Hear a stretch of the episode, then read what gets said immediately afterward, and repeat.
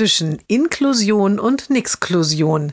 Jeden Montag eine neue Geschichte im Blog von Kirsten mal zwei. Heute die Familie war eine Zeit lang im Ausland. Nun gehen der Junge und sein kleiner Bruder wieder in eine deutsche Schule.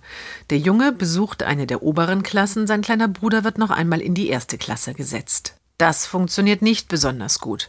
Der Bruder weigert sich noch einmal das Alphabet zu lernen. Das hatte er schon in seiner alten Schule. Außerdem kann er schon längst kleine Bücher lesen. Auch die Mathe-Arbeitsblätter zum Zahlenraum bis zehn zerreißt er regelmäßig. Es dauert nicht lange, da bittet die Lehrerin die Mutter zum Gespräch. So kann es nicht weitergehen, sagt sie. Natürlich habe ich für seine Situation Verständnis. Was meinen Sie genau? fragt die Mutter. Na ja, ich weiß, dass er es nicht leicht hat, aber ich kann ihm trotzdem nicht alles durchgehen lassen. Die Mutter runzelt fragend die Stirn.